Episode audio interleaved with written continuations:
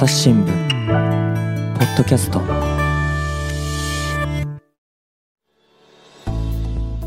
前回の続きからお届けします。キャンプも本当に自分の普段使ってる普段の乗用車をちょっとこう目張りして使うとかやっぱりそのキャンピングカーをきちんと買うとかキャンピングカーでもレベルがいっぱいありますよね。だからそれぞれ持ってる人がそれぞれ自分のが一番だと思って使ってる世界だとは思うんですよね。うん、目張りね、うん、あのガラスになんかそう。ああれだだあれやってなかったですか、ファンカーゴやってました、やってました、めちゃくちゃ熱くなったりするもん。うんうん。うん。ね、あのやっぱり朝とか眩しいし、そうそう。ちょっとあった方がいいですよね。あとなんかちょっと着替えるのとかもね、うん、全くこうガランガランのところでやるのもね、うん、気が引けるね、向こうさんに悪いですからね、うん、親父の体も痛くないだろうから、まあそこら辺は気使うっていうのはありますけれどもね、ねうん、キャンピングカーだともうちょっとそこもちゃんとしてるんでしょうからね。そう、あのもう最近のキャンピングカーその断熱材が入ってますからね。その断熱材が入ってるのはやっぱり全然違う。全然違いますよね。うん。まあだから普通に車の車中って夏ものすごい暑くなるじゃないですか、うんうん、あれが相当抑えられるってことですよね。なるほどね、うん、うん、ただね、やっぱりこうね、今までの話はいいなと思うんですけれども、はい、やっぱお値段が高いんじゃないかなって気もするわけですよ。そうです、ね、これど、相場とかあるんですか？いや、もうね、だからピンキリですよ、ピンキリ。本当に、えー、中古のベース車をこう改造して150万円で売れるのもあれば、僕はね、大体250万ぐらい。うん、まあ普通の車にそんなに変わんないですね。まあでも軽トラですけどね。ああ、ね、だ家の部分がそんだけかさんでるってことですかね。でも軽トラの足回りも、こうバンパー増やしたりとか、板バネを1枚増やしたりして、要するにふわふわしないように、かなりあのちゃんとカスタマイズされて作ってるんですよね。やっぱり高いものはだって2、2000万、3000万しますもんね。本当にクルーザーみたいになってきますね、うん。ボリュームゾーンはやっぱりどどうなんでしょう？5、600万、700万とか、そんなもんなんですかね。でも、そうそう、最近はね、軽バンが流行ってんですよね。そのソロの車中泊だったら、軽のバン、あの、四角い食パンみたいな。はいはいはいはい。ありますね。あんなのものすごい軽いし、キビキビしてる。流行ってます、ものすごく。特にシリアの間では。え、そのソロキャンパーの間で流行ってるんですか？ソロキャンパーの。そこにじゃあ荷物なんか積んでいくんですか、ええそれでキャンプ、そのな車でキャンプするいやいや、車中泊ですよね。車中泊用のベースカーとしてのその軽バンですよね。あもう結構、キャンプ自体がずっと長くね、息長く流行ってるじゃないですか、うん、そういう需要とマッチしてるってことですかね。うん、もうすごくあれも容量、中狭いようですごく広いですからね。ただですよ、それはソロの人はいいかもしれない、うん、私もファンカー号でできたのは1人だったからですよ、まあ家族がいるっていう方もいらっしゃるでしょ、そうですね、こうなってくると、どうですか、キャンピングカーで間に合います？あ、でも十分じゃないですかね。あの、ハイエースとか、ああいう、その、ワゴン車ね。ええ、ワゴン車。あれだと、乗車定員、まあでもね、やっぱり、その快適に暮らすっていうのは、乗車定員いっぱいだと救急ですけれども、4人、5人家族ぐらいだったらね、仲のいい家族だったら。なるほど、川の字でね。うん、あと、あの、ああいうハイエースでも1階と2階ってできるんですよ。あ、2段ベッドみたいに？2段ベッドみたいに。へそう、だから、1階に。あ、それならいいですね。うん、そう。みんなが1階に 4, 4人で寝る並ぶんじゃなくて、うんうん、間に仕切り合って上下で分かれて寝るとか。なるほどね、うん、そんなこともいくらでもできるから。うん、まあでも最大4人ぐらいですかね。そうですよね。うんうんうん、5人。まあ子供が言えばね、5人、5人でも小さい、だからそれもハイエースみたいな、ハイエースだと8人乗りぐらいですかね。うん、そうですね。ぐらいの車でそんなもんと。うん。うん、なるほどね。はい。まあでも、まあそうは言ってもですよ。高い買い物ですもんね。高いですよね。あの、なんか、買ってから、うん、いや、ちょっと違ったなみたいなことになると嫌ですね。そうですよね。うん。でもね、まあ、今、リセールバリューも高いから。おー、うん、リセールバリューね。それと、大事ですね、レンタカーが増えてるんですよ、徐々に。キャンピングカーのレンタカー。あ、そうですか。はい。うん、そうもう今ね、インターネットで見ればいくらでも出てくると思うんですけど、まあ、競争率は高いです。なかなか借りられないけど、うん、平日だったら、まあ、借りやすいと思うので、うんうん、ね、大きい買い物で失敗するよりは、一回試してみるっていうのはいいかもしれないですよね。当然ね。うん。どうですか？あとね、やっぱりこの車の中ってスペース限られてるわけじゃないですか、はい、そうなってきたときに、いや、これはあった方がいいよみたいな、そういうアイテムとかあるんですかね？うん、そう、この間、あの取材でですね、ほいほい。えーと、専門家の方に聞いたんですよね、うん、竹内隆さんって、山系新書、車中泊入門の大和渓谷の山系そうですね、大和渓谷社の山系新書って言って、車中泊入門っていう、そのまま、いいですね、はい、書いてる、愛知に住んでる竹内隆さん。同。はい。あそうですよね。うん、に、えっ、ー、と、お伺いして、えっ、ー、と、土曜版の B で記事を書いたんですけれども、はいはい。えっ、ー、と、何でしたっけ、質問は。どう、車っていうのは場所ね、はい、あの空間限られてますよと、うんうん、その中に、まあ、どうしてもね、持ち込んだ方がいいよ、これはおすすめだよ、必需品だよっていうアイテム、なんかありますかっていうね。はい、うん、あの、まあ、竹内さんが曰くですね、うん、あったら方がいいものは、まあ、やっぱり寝るっていうのは大事なんで、そりゃそうだ。ええ。あの、まあ、当たり前ですけど、枕。ええー、あ、そうですか、うん、睡眠スペースが確保されてる車だったらいいんですけれど、うん、いわゆるキャンピングカーじゃなくて、普通の車をこうシート倒して寝るようなものだったら、うんうん、その、いかに凸凹をフラットにするか。あ、そこは大事なんですね。で今そのためのエアマットとかも売ってるし、うん、まあ、毛布なんかもしてその段差をうまく吸収して、あのしかも使わないときはコンパクトにできるようなものをあのがあるとすごく安眠できるかなっていうふうにおっしゃってましたね、竹内さん。ああ、わかる、僕、ファンカーゴでね、長座布団みたいなのを入れたんですけどね、起きると体がカッチカチになっててね、見てんですよね、腰とかね。やっぱりそれはね、ちゃんと寝床を整えてなかったんです、ね、やんないとね。あと枕とかもちゃんとしたものをね。うんうん、もうね、家で使ってる枕でも結構いいんですよ、やっぱりね。ああ、うん、そのまま持ってきちゃうと。そうそうそうああ、確かにね、それいいですね。そう。いいですやっぱりそのね、眠りが浅いと疲れがね、溜まっちゃうから。そう。大事ですね。大事ですね。安眠。はい。うん。安眠、でもだからやっぱり寒かったりすると安眠できなかったりします、ねうん、やっぱりね、冷気は窓から入ってきますから、ほいほい窓も重要ですね。窓の防御。うんうん、これもだからカーテンとかもいいんですけれども、うん、市販のサンシェードとかね、レジャーマットとか、そういうものを使うのが、まあ、手軽だっていうふうなお話でしたね。で、もちろん、ただ目隠しするんじゃだけじゃなくて、ちょっと寒いところ行ったら断熱も重要になってきますから、窓から本当に冷気っていっぱい入ってくるので、うんうん、あ、そう、これはね、僕の経験でもあるんですけど、うん、冬の北海道で10日ぐらい、厳冬期にキャンピングカーで旅したいと思って、うんうん、2年ぐらい前かな、3年前かな、あの、フェリー乗って、苫小牧に着いて、そこから10日間北海道、本当の寒い時、いいコロナが始まるちょっと前に旅したんですよ。うんうん、この時に本当にあってよかったなと思うのは湯たんぽでしたね。これからの寒い時期ね。なるほど。はい。うんうん、あれはすごく良かったです。うん、結構だからそういうその昔からあるようなものも活躍するわけですかね、うん、そうなんですね。はい。あと、暑い時っていうのはどうしようもないんですけど、これもね、すごく対策っていうか、うまい方法があって、何ですか？標高を上げればいいんです。標高を上げる、うん、?1000 メートルぐらい行けばいいんです。ああ、高いところに行けばいいと。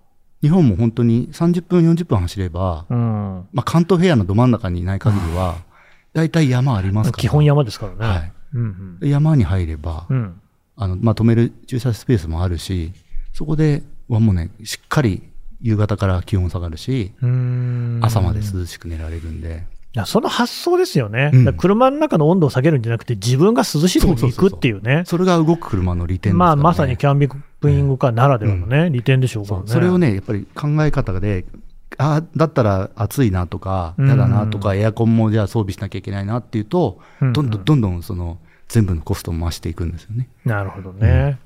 あとは、あれですか、電気はね、さっき斉藤さんおっしゃったのは、ソーラーパネルからと。今、本当に高性能のポータブルバッテリーも、だいぶ安く、あの安価に手に入るようになってるから、ね。うん、例えばそこでも電気毛布なんか使うのも有効かもしれないですね。うんうん、ああ、寒い時なんかは。はい。はい、なるほど、ね、ポータブルバッテリーも走行しながら、まあ普通の車のバッテリーの充電ってそうですけど、うん、走行しながら充電できるのもあるし、うんうん、ソーラーパネルであの充電するのもあるし、うんうん、まあ両方いろんな用途によって充電の方法もたくさんあるから、それをうまく利用したいなと思いますね。なるほどね。あとどうですか、実際こう車中泊をしようってなった時に、キャンピングカーでもね、普通の車でも、どこをベースとするか、どこにね、止めるのか、車を。これなんかどうですか？だからなんかね、実はこれが一番車中泊の難しいなんかね、僕も分かりますよ。だってそこら辺に勝手に止まるわけいかない、止めるわけいかないじゃないですか。あの、まあ、本当に今普通に考えると、道の駅に止めてるっていう方が、結構多いですよね、最近ね。とっても多いんですけど、うんうんうん、まあ、本来ですね、あの、道の駅っていうのは、大原則ですけど、泊まるための施設じゃないんですよね。あそうですよね、うん、まあね、これ聞いてる方はもうそんなの当たり前だって思うかもしれないですけど、そこ、時々そこで、その、なんだろう、オーニングって、あの屋根みたいに広げてみたりとか、椅子なんか設営しちゃってみんなで酒盛り始めるとか、あらあら。もうそういう人がいるんですね。だそういう車中泊で道の駅でやってると、うん、その道の駅はもう車中泊禁止みたいになっちゃうんですね。だからあくまでも、その、止ま止めさせていただいてる休せ、休憩させていただいてる。うん、そうですね。うん。ゴミも持ち帰ります。そりゃそうだ。営業時間になったら、あの、そこから去りますみたいな、そういう気持ちが大事なのかもしれないですね。マナーみたいなところですね。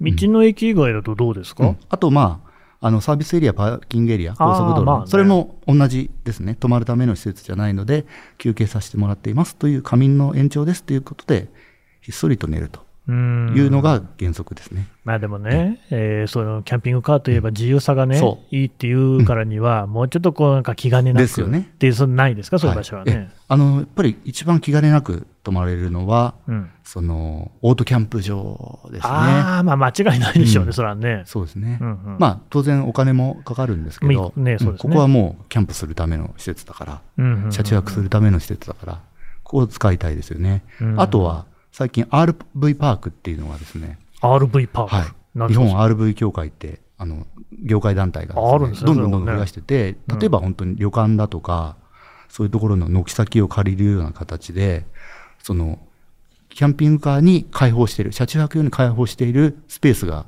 どんどんどんどん日本で増えてるんですね。へうん、この間僕が記事書いた6月後半は、全国に260箇所、あるって言ってて、だいぶありますね、もうでも数か月単位で増えてるんで、もう夏過ぎてからもうも260どころじゃないかもしれないですね、もう300とかなってるかもしれないです。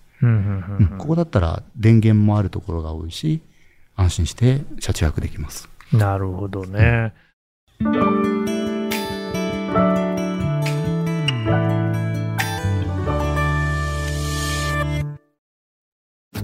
ながら聞きできるポッドキャストって私の生活スタイルにちょうどいい。朝日新聞のニュースレターに登録すると編集者が厳選したニュースがメールで届くよ。思いがけない話題にも出会えるよね。ちょっと新しいニュースの読み方。朝日新聞これでもね、やっぱりその自由さの裏返しかもしれないですけれども、うん。はい、その時どこで夜をね、うん、えー、明かすことになるのかって、結構分かんない場合もあるんじゃないですか。そうですよね、もうこれもだから、うん、まあ自由自由にはやっぱりね、その責任も伴うわけで、本当に道路端で、山奥だったらいいと思うんですけど、まあまあまあ。ね、寝ちゃうのもよくないから、まあ、原則は竹内さんが言ってるんですけれど、明るいうちに、大体後方、その宿泊候補地について、ね、この辺がいいんじゃないかと、うん、この辺がいいんじゃないか。その駐車場も夕方になると、大型の公園でも夕方になると柵閉めちゃうところもあるから、ね、そそんなことも昼間の明るいうちに調べましょうねっていうのを、竹内さん、あの夜、日没の2時間ぐらい前にはついて、車中泊、気持ちをゆとりを持って泊まるところ探しましょうねっていうふうに、竹内さんは進めています。ぱ何でもそうですけれども、うん、こう一人がね、そういうなんかマナーの悪いことしちゃうと、うん、車中泊をするキャンピングカーの人全体がね、なんか悪いイメージになっちゃいますもんね。本当ね、ごく一部だと思うんですけどね、そういう人目立ちますからね。そうですよね。うんうんなんかもうスイカのバーッとね、置いてあったりとかね。まあ僕でもそういうのあんまり見たことないですね。あ、僕一回見たことあるんですよね。本当ですか？うん。それなんか言いましたか、その時は。いやいや、だって誰もいないんだもん、そこには。もうだからいなくなっちゃって、ね、あ、いなくなっちゃってるんですね。そう。で、スイカだけがなんか固まって置いてあるから、ね、まあそうなん、まあ道の駅でしたけどね、そうなのかな、みたいなね。そうですね。うん、あそこら辺はね、お互いに気使ってそう、みんながね、健やかに楽しく車中泊できるといいですよね。どうですか、あとは斉藤さんが自分でね、実際に車中泊とか、そのキャンピングカー使って、こんなとこに気をつけてるよみたいなことあるんですか？僕はですね、やあまあ、僕のそれ好みなんですけど、はい、道の駅はあまり使わないようにしてるんですよね。あ、そうですか。ええ。まあ、やっぱり結構道の駅って、まあ、サービスエリアとかもそうですけど、うん、まあ、基本的にだからさ、泊まる施設じゃないっていうのもあるし、うんうん、あと、やっぱり車の出入り多いんですよ。だから朝方とか、結構車を閉めるドンとかバンっていう音で、すごく僕デリケートなので、意外や意外、繊細なんで起きちゃうんですよね。なるほど。だから本当に僕なんか山奥とか、河原とか、そんなところ、あの、ここはいいぞっていう場所を、あの自分でこう走りながらも常に見てるんですね。なるほどね。今回は止まらないかもしれないけど、ここはありだなっていう、ちょっと開けた河原で降りていく、あ、ここから河原降りていけるなとかですね。そんなのはチェックしてます。チェックしながら普段から走ってます。なるほど、なるほど。うん、まあ、逆になんかそっちの方がね、こう目につくような目にもなってくるのかもしれないですね。うん、すね。はい。あの、四万十川の支流の本当に河原を見つけたときは、本当最高でしたね。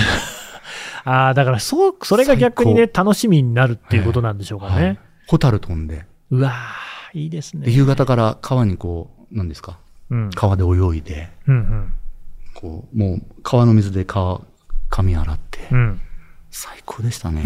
本当に楽しそう。なんか、それはすごく良かったわけですね。はい、うんそういうのがね、できるっていうのがまさに皆さんの求めてるところなんじゃないですかね。そうですよね。うん。そう、だからやっぱり勘を養っておくっていうのはね、大事かもしれない。この辺は見ような、いいぞ、いいぞっていうね。はははうん、そうなってくると、やっぱりさっきのね、レンタカーじゃないけれども、ちょっとずつお試しのなんか経験を積んでいくっていう中で、うん、そういうこうテクニックじゃないですけど、磨いていくっていうような方向性が良さそうですね。そうですね。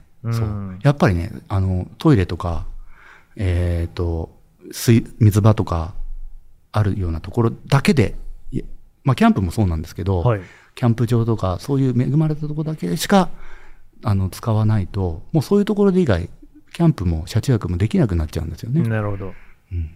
だからたまには、こう、野に出ようっていう。うんうん、自分を、ね、うん。そう。一、回はね、出て、気持ちいいところで見つけて、泊まってみるっていうのもやってみていただきたいですね。あまあちょっと多少不便かもしれないけれども、うん、そこら辺はね、まあ、ちょっと我慢するっていうのも一つ面白いっていうところもあるでしょうしね。はいうん、そうですね。まあ、みんな最近いい設備いっぱい持ってるから、水タンクに途中でいっぱいにしてって、水は問題ないし、そう、いくらでもできると思いますね。うん、なるほどね。どうなんですか、しかしさっきですね、冒頭のあたりであなた500台、車見たって言ってましたよね。はい、まずそもそもどうやって500台も見るんですか？あ、だからもうあれですよ、3箇所ぐらい行ったかな。ああ、キャンピングカー場、幕張とか、ほえー、東京とか、名古屋も行きましたね。名古屋まで行ったんですか、えー、それでね、ビルダーの人とお話できるんですね、そういうところで言うとね。えー、何を話すんですか、ビルダーとは。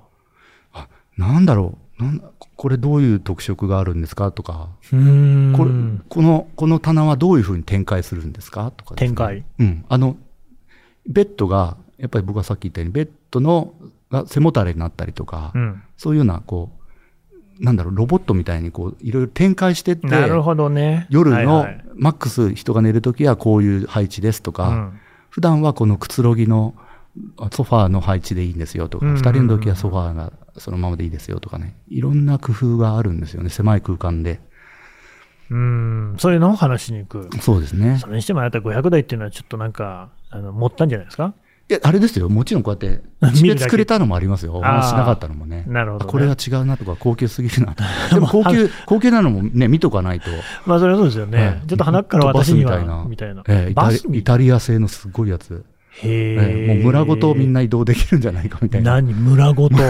うん、まあでも確かにそういう豪華、超豪華みたいなのもあるんでしょう、ね。すごいですよね、あんなのね。そのね、うん、実際どうですか、そういうところに行って、はい、お客さんの客層なんてのあるんですか？あやっぱりね、ペット連れの方、すごい多いですよね。あそこなんですね、やっぱね。うん、ペット連れ多いし、まあ、高齢者の方、シニアの方、うんうん、これからその自由な旅行を楽しもうっていうような、シニアプラスこあのペット、シニアでペット連れてる人が多いですよね。まあ、最近はでも若い人も多いのかな、僕、最近、逆に行ってないんですよね、キャンピングカー、ね、もう10年ぐらい前の話ですもんね。えー、まあ5年ぐらい前に最後に行ったかな。行った。はい。はい、まだ若い人も増えてたし、やっぱり小さい赤ちゃん連れた家族連れなんかも、多かったですね。いやでもそれ考えてみると、うん、赤ちゃんとかもね、その僕はそんなことしなくていいと思うんだけれども、はい、泣くっていうことがね、うん、人様の迷惑になるんじゃないかっていうことで、こう恐縮する方もいるじゃないですか。気になりますもんね。ね。そういう人なんかは、そこはまああ、キャンピングカーで人のいないところに行けば問題ないですもんね。そうですよね。うん、あともう本当最初に言いましたけど、災害の時に本当に役に立つんですね。なるほどね、キャンピングカーって、あの、まあ、基本的にはサブバッテリーみたいなのもあって、うん。スマホの充電ができたりとか、うんうん、パソコン使えたりとかしますからね。あと、水は断水しちゃったら、それで、あの、綺麗な川行けばいいし。それもね、だからね、この間この、これもポッドキャストですよ、聞いたのが、はい、えっ、ー、とね、えー、笑平吉也の土曜も全開って番組をですね、があって、これ、ポッドキャストの方でもね、流させてもらってる、このコラボさせてもらってるわけなんですけども、そう、ね、笑平さんっていうのはね、はい、あの関西では伝伝説もね、アナウンサーなんですよ。へえー、阪神大震災の時に、うん、とにかく何に一番困ったかと、えーあのね、ポリ、ポリタンク。ポリタンク。水を入れるポリタンクっていうのを必ず用意しとけと。水が、まあ、排、そのね、配給っていうんですか、えー、給水か、うん、えー、なっても、容器っていうものがないと、それを貯めておくことができないと。で、その、風呂入るにしても、トイレ入るにしても、やっぱり水っていうのがものすごく大事で、うん、そのポリタンクがあれば、やっぱり、かなり大きい容量のもの、貯めておけるじゃないですか。そうですね。ただ、うん、そのポリタンクをじゃあ日頃から使うかっていうと、まあそうでもないじゃないですか。まあね。のね、家のどこに置いておくのかと、ベランダでね、棚ざらしかっていう話にもなってくるけれども、うんうん、まあ、キャンピングカーっていうのはもともとその水を貯めるっていうところはどっかしらにあるわけですよね。そうですね。そうですね。うん、僕も溜まってますね。うんうんうん、あと家にもあれですよ、ポリタンク。ある。ハードのタンク。あの、洗濯機の横に置いてありますね。へえ。で、時々ほら、古くなっちゃったら、お風呂場でザーって流して、また補充してみたいな。なるほど、なるほど。そうなんですよね。だからそういうその、で、さっきのそのバッテリーの話とかもそうだけれども、キャンピングカー的なものを持つっていうこと自体が、そもそも災害への備えになるっていうところ、そう、もう本当に今、あの災害起こった時も、こう、車中泊避難ってものすごい多いんですよね。あえー、だって僕もね、もう一応こう家族もいるし、うん、防災袋みたいなのも用意するわけですけれども、ね、なんかこれで大丈夫かなみたいなところもあるし、うんうんうん、それからそれをこうね、常に見ているわけでも点検してるわけでもないじゃないですか。うんうんうん、っていうことになってくると、日頃からキャンピングカー的なものを使っていれば、そうですね。そのメンテナンスも自然することになりますもんね。そうですね。で、乗ってれば、あ、この辺近所だったら地震だったらこの辺に避難しようとか、うん、水害の時は気をつけなきゃいけないんですけど、下手に避難するとね、はいはいはい、そうだ水害の時は高台のここに行こうとかですね、まあ普段から考えておいて、それでいざなったらものすごい力になりますよね。うん、まあでもそれを考えておくっていうことも大事な話ですもんね。今ね、自治体の避難計画にも、うん、結構その車中泊避難っていうのが相当ポピュラーになったので、もうそもそも計画に車中泊の人はこっち来てくださいっていうのが多いんですよね。ちょっと前までは車中泊の避難の人に物資が届かないとか食料届かないみたいな問題があったんですけど今そういうのも自治体がどんどんどんどん考えて車中泊の避難の人にも物資が行くようにっていうのが考えられ始めてきていますね各地で。うん、うん、僕ね、その災害に対する備えで、一番のこう、ね、僕にとってなんですけれども、はい、ハードルというか壁になってるなと思うのが、はいはい例えば阪神大震災、うん、東日本大震災、うんうんうん、まあ、どちらもね、僕見て、はい、そりゃ大変なね、震災だってのはもうよく分かってるわけですよ。はい、ただ、えー、阪神大震災、阪神淡路大震災は1995年、うん、で、その東日本は2011年と。はい。多分15年に1回とか、もっとかもしれない、まあ、もちろん他の地震もありますから、それも入れればいろいろだけれども、そうそうね、あの震災の被害に遭うわけじゃないじゃないですか、一緒の中で。そうですね、うんそれがその備えに対するまあ怠りみたいなのを呼ぶのかなと、やっぱあるかないか分かんないもんねと、でもそのキャンピングカーの話聞いていいなと思ったのは、まあ普段娯楽としてそういうのを使ってるものが延長線上で使えるってすごい良くないですかっていうことですよね。とてもいいですね。うん。うん、楽しもうよ、ね、そうそうそうそう、うん、で、それをやっていることに慣れるでしょ？だって。うんうん、ね。そうですね。そういうことが、実は一番備えとして大事なのかもしれない。確かにそうですね。だけどね、斎、うん、藤さんね、もうことこのね、東京、首都圏ってことになってくると、やっぱり車の維持自体が大変でね。そうそうなんですよ。これ、困っ、どうします？大変なんですよ。ね、駐車場も高いですよ。そう。僕はね、あの、本当恵まれてるんですけど。もう八ヶ岳に引っ越しちゃったもんね。いえいえ、引っ越してない。あ、そうじゃなくて。うん、あの、実家に置いてあります。あ東京の、実家にね、ええ、郊外の武蔵多摩地区のね、実家に置かせてもらって、えー、もう両親が高齢で手放したので、あなるほど、ね、車手放したんで、うん。お父さんありがとうって言って。いいな僕みたいなね、うん、もはや実家のない人間にとっては何もできないですもんね、うん、そうですよね。だから置く場所もかなり制約、車のね、制約がありますよね。それでも選ば、うん、考えてみると、それでね、今こういう時代でですよ。どこに優先順位を置くかってことなんですよね、うん。うん、都心に住むのか、それとも少し離れたところで、まあ、駐車場というかね、それぐらいの土地は手に入るんだけれども、出勤はね、じゃあなるべくしないとか、うんうんうん、テレワークでやるとかね、いうことができればね、うん、なんとなく選択肢も広がりそうですしね。そうですね。結構、キャンピングカーって、なんかそう、まあ、娯楽に見えて、わりかし生き方全体を変えていくみたいなところあるのかもしれない？いや、本当そうかもしれないですよね。うん、もうだから、今まで当たり前の常識みたいなのが、こう、いろいろ崩れますよね。その旅行の仕方とかね、うん、金曜日出発する、して、もう本当、に月曜日帰ってくるのって僕も結構ありましたからね。何食わぬ顔で、月曜日の 朝帰ってきて、どうも、みたいな感じで、仕事、会社来て仕事に入るみたいな。できますよね。もう完全に気持ちはまだ切り替わってないんですけど。そうすると、普通の週末も3泊4日の旅行とかになってきますもんね。そういうことです。これはいいよな、普通の土日が3泊4日の旅行になるというね。そうなってくると、もはやその週末の旅行の方が生活の主体ってこともか 可能はありますよね、ね。そうですよね、うん、まあまあまあね、またガソリン代も高いし、そっかそっか、それはね。なかなかね、本当に、まあね。えー、いろんなハードルがあるんですけど、それをクリアする楽しみっていうのは、まあ、ね、僕の5アンペア生活もそうなんですけど、うんうんうん、ハードルがあればあるほど、その壁を越えた時の楽しみってあるんで。うん、そうですね。うん、まあ少なくともその生活の幅、人生の選択肢の幅はすごい広がりそう。本、当、そうです。はい。週末のボリュームがね、どんと広がりますね。なんか結局はそのどこでも生きていけるっていうようなね、心持ちを持つっていうことなのかなって感じしますよね。うん、そうですね。欲しい。など どんなのがいいですか？いやー、でも今は、4人家族ですそうなんですよ、子供が2人いるんでね、うんうんうんうん、そうするとやっぱりハイエース級は必要になってくる？うんうんうんうんいや、本当、最低限のものでいいですけどね、僕も斎藤さんタイプだから、別にそんな豪華なものはいらないですよ。うん、そうですか。ハイエース、ハイエースなんかもう上等の方ですよ。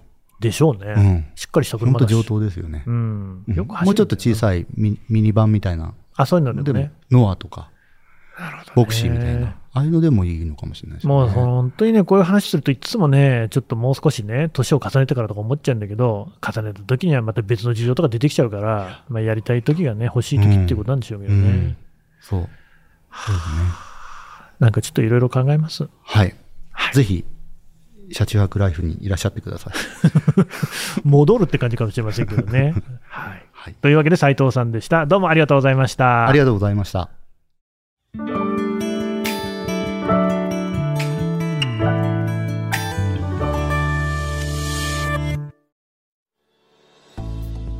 はい、えー、B 編集部から斉藤健一郎さんのお話を聞いてきました。さてね、斉藤さんね、この、まあ、車中泊の話、いろいろ聞いてきましたけれども、キャンピングカー、こういう話も記事としてまとめて書いてるんですよね。そうですね、あの生活のこうお得な情報みたいな、うん、ちょっとこうライフハックみたいなことをまとめた、まあ、コーナーが始末版の B の記事にあって、コーナーがあって、うん、それで今回のこの車中泊を楽しむっていうことで、記事も書きました。